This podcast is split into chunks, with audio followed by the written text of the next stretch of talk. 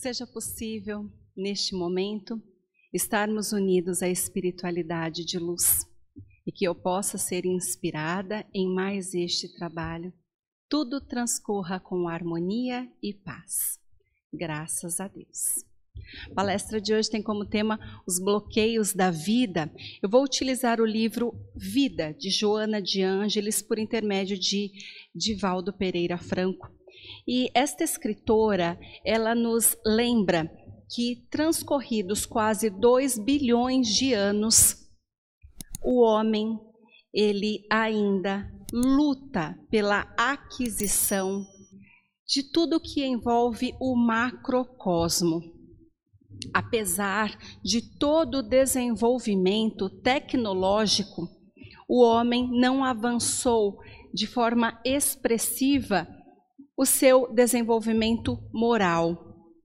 Portanto, esta escritora nos lembra que, apesar de tudo que o homem vem conquistando de forma intelectual, de forma tecnológica, dentro das ciências, de todas as descobertas que foram feitas, apesar de tudo isso, o lado moral do homem deixou a desejar tanto que o próprio homem está ameaçando o seu ecossistema, dificultando até mesmo a forma de vida neste planeta.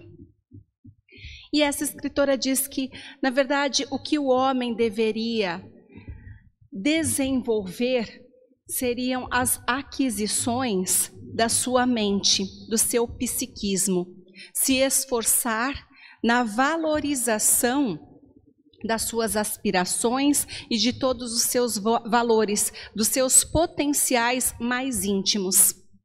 E é aí que ela vai nos lembrar que, em decorrência de nossa evolução, de nossas diversas reencarnações, nós vamos avançando sim, pouco a pouco. Nós vamos nos aprimorando, nós vamos aprendendo uma série de coisas, interagindo uns com os outros todas estas aprendizagens que nós fazemos, elas enriquecem o nosso ser, mas elas podem estar sendo bloqueadas por alguns aspectos da nossa vida.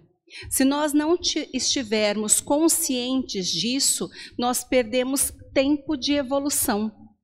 Então, aqui encarnados, de posse desta oportunidade, desta vida, nós podemos estar perdendo tempo de construção, de aprimoramento intelectual, espiritual, psíquico, porque não percebemos ainda estes bloqueios da vida que ela também diz ser, serem impedimentos.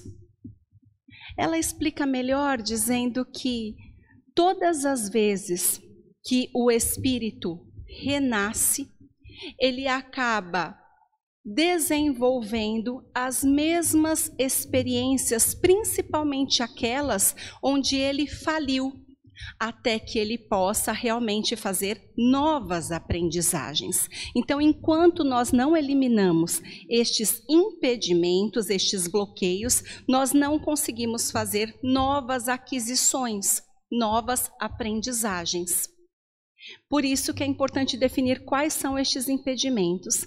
Os impedimentos à expressão da vida estarão relacionados a três aspectos principais: impedimentos familiares ou domésticos, impedimentos afetivos e impedimentos econômicos, que vão estar diretamente relacionados no interrelacionamento pessoal então, me impedindo de realmente desabrochar nesta experiência que estou vivenciando, me impedindo de que eu realmente consiga absorver tudo que essa vida pode me oferecer. É como se eu estivesse adormecida nestes impedimentos.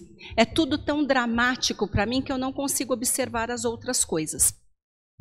E aí ela informa, lembrando-se de é, Aristóteles, diz que o conhecimento se adquire, as virtudes, elas se aprimoram para que possamos adquirir sabedoria. E aí ela vai nos lembrar do primeiro impedimento, que é o impedimento familiar ou doméstico, dizendo que ele estará vinculado a questões particulares que eu vivenciei, normalmente com as mesmas pessoas que vão e vêm, mas em posições diferentes na minha vida. Então, aqueles que hoje são meus pais puderam estar ligados a mim em outras vidas como meus irmãos ou meus filhos. Mas Deus fornece esta oportunidade de estarmos sempre voltando com os mesmos elos afetivos, no mesmo núcleo familiar, exatamente para que possamos solucionar estas questões que foram mal, ficaram mal resolvidas. Então, serão os relacionamentos familiares difíceis ou ásperos. É aquela mãe que é dominadora, é o pai autoritário que vai gerar conflitos na personalidade infantil. Então, muitas vezes nós observamos, principalmente no campo da educação, de repente uma professora está ali com todos os seus alunos e ela consegue notar facilmente uma criança que tem alguns tipos de bloqueio. E se ela vai conversar com os pais, ela vai perceber uma mãe dominadora ou um pai autoritário. Muitas vezes os pais também são ausentes, segundo o mentor espiritual. Em decorrência disso, esta criança que recebeu este tipo de tratamento dentro do lar está impregnando dentro dela uma série de sensações, de sentimentos que ela vai guardando dentro de si. E esta criança vai crescer. E como será esta criança o futuro adulto na sociedade, se envolvendo no ambiente de trabalho, formando também sua família, se envolvendo nos ambientes religiosos, esta pessoa que está no mundo. Como será esta pessoa no mundo? E é por isso a necessidade que nós temos de falar sobre estes bloqueios. Porque nós estamos percebendo cada vez mais estas pessoas na sociedade trazendo pelo menos desconfortos, mas se não graves problemas coletivos. Joana de Ângeles diz que quando os adultos perceberem, eles se conscientizarem de que a educação é um ato de amor e não um meio de intimidação, quando as pessoas realmente perceberem que a família ela deve e pode ser família com compromisso dignificador. Quando as pessoas realmente sentirem isso dentro de si, aí todos os comprometimentos que envolvem a infância serão eliminados. Comprometimentos estes que estarão ligados à agressão da infância, que pode ser violência, miséria, estupro, indiferença. Aí sim, nós poderemos estar cedendo lugar à construção de uma sociedade que é justa e feliz para todos, porque, como nós dissemos anteriormente, a criança cresce. Então, se nós não estivermos preocupados hoje com esta criança, seria um imenso absurdo, porque esta criança logo mais será o jovem na sociedade, que pode carregar um livro ou uma arma. É comprometimento de todos nós. Joana de Ângeles diz que para solucionarmos esta questão, para que este impedimento ele possa ser solucionado, as famílias devem se conscientizarem de que a educação deve promover amor. Os pais devem se esforçarem para promover para crianças e jovens amor, educação, respeito, evangelho. A religião ou o evangelho de Jesus, algum local que lhe fornece base é de fundamental importância para a condução de toda a família. Mas não apenas isso. Podemos recorrer, sim, às terapias, porque muitas vezes esta criança abalada tem pais desestruturados e as terapias têm a necessidade de reorganizarem a mente de pais e filhos. E além de tudo isso, núcleos de assistência que promovam convivências em grupos de auxílio, porque, infelizmente, todos nós sofremos. E não é apenas um ou outro que tem problemas dentro de casa, mas a grande maioria das pessoas, já que nós dissemos que isso trazemos de outras existências. São questões mal resolvidas de antigos tempos, onde alguém tem que ceder, mas muitas vezes precisam sim de auxílio de terceiros, de pessoas que estejam habilitadas. Vamos passar para o segundo impedimento, impedimento afetivo. O impedimento afetivo estará relacionado com todo tipo de sentimentos afetivos de relacionamentos afetivos que pode incluir a timidez, complexo de inferioridade ou de superioridade e também o narcisismo. São as pessoas que têm marcas psicológicas não cicatrizadas, que fazem com que esta pessoa prefira se manter numa infância infeliz. Então agora nós já estamos falando do adulto. É o adulto que, por uma questão de infância desvalida, desestruturada, prefere se conservar nesta infância, porque ele foi castrado nos seus sentimentos de amor. Sentimentos de amor que ele não experimentou e ele não desenvolveu. Ele não recebeu amor de parte alguma, então ele não sabe o que é isso. Os afetos que ele recebeu podem ter gerado diversos sentimentos, mas não o amor que nós devemos construir nesta sociedade para gerarmos a paz e a fraternidade que tanto necessitamos. Então ele prefere se conservar numa infância infeliz. É um adulto que não cresceu, é um adulto que deseja tudo da forma que ele quer. É aquele adulto que bate o pé e não pode ser contrariado nos seus desejos ou ambições. Será que este adulto é o melhor que nós podemos ter? Será que ele não seria um tanto quanto perigoso na nossa sociedade?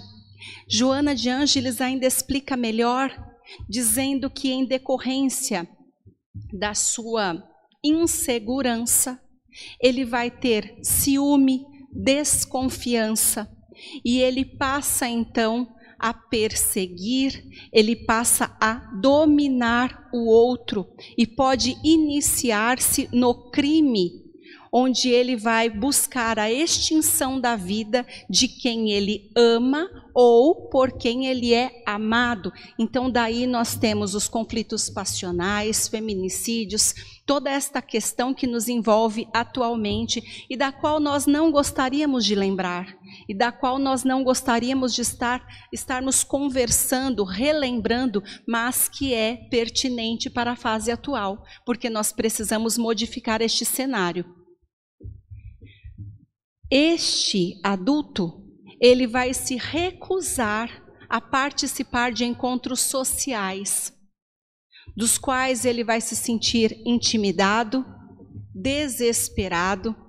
Ele vai inclusive afirmar que as pessoas o recusam, não o aceitam, rejeitam quando na verdade é ele mesmo que vai colocar escusas, de qualquer forma vai negar a sua participação nos eventos sociais. Neste caso, nós também temos a necessidade de terapias, do envolvimento da família nesta questão, para que esta pessoa possa ser tratada, porque não está adequadamente é, vinculado ao convívio social, não pode estar convivendo adequadamente em sociedade, porque pode prejudicar os demais. Então, a necessidade de eliminação deste bloqueio para que possa ter uma vida saudável para si e para os outros. O bloqueio econômico ou financeiro provém das dificuldades financeiras que cada um de nós pode ter. Porque se eu tenho este tipo de bloqueio, eu fico tão preocupada com a minha situação no mundo, com a minha estabilidade familiar, pessoal, que eu não consigo pensar no meu desenvolvimento psíquico, espiritual, de forma efetiva. Então, isso vai me bloquear as ações e os pensamentos, porque eu concentro todas as atividades nisso. Sendo que nós sabemos que o objetivo do ser deve ser desapegar-se dos bens materiais para enriquecer-se através de espírito, através de alma, para que possa realmente ascender, para que possa realmente se iluminar. Consequentemente, ele vai ter um complexo de inferioridade econômico diante daqueles que são aparentemente triunfadores e que desfilam o seu triunfo, a sua saúde, a sua felicidade. Ele se sente diminuído. Joana de Ângeles diz que os valores amoedados eles sim promovem o indivíduo e o núcleo, núcleo social onde ele está inserido. Então, é fato que se eu tenho prosperidade financeira, econômica, as pessoas do meu convívio também serão promovidas. De alguma forma, eu me promovo e promovo aqueles que estão comigo. Ora, é muito claro eu posso pagar cursos, eu posso estudar mais, eu posso viajar, aprender língua em diversos, línguas em diversos pontos do mundo. Eu vou me aprimorar se eu estiver mais próspera financeiramente. Então nós sabemos disso. Mas Joana diz que aquele indivíduo que já está psicologicamente bem estruturado, ele observa todos estes bloqueios como desafios, como testes que são indispensáveis ao seu aprimoramento. Então, nós estamos falando dos bloqueios, dos impedimentos, e nós pensamos, nossa, mas eu estou vivenciando um destes ou outro.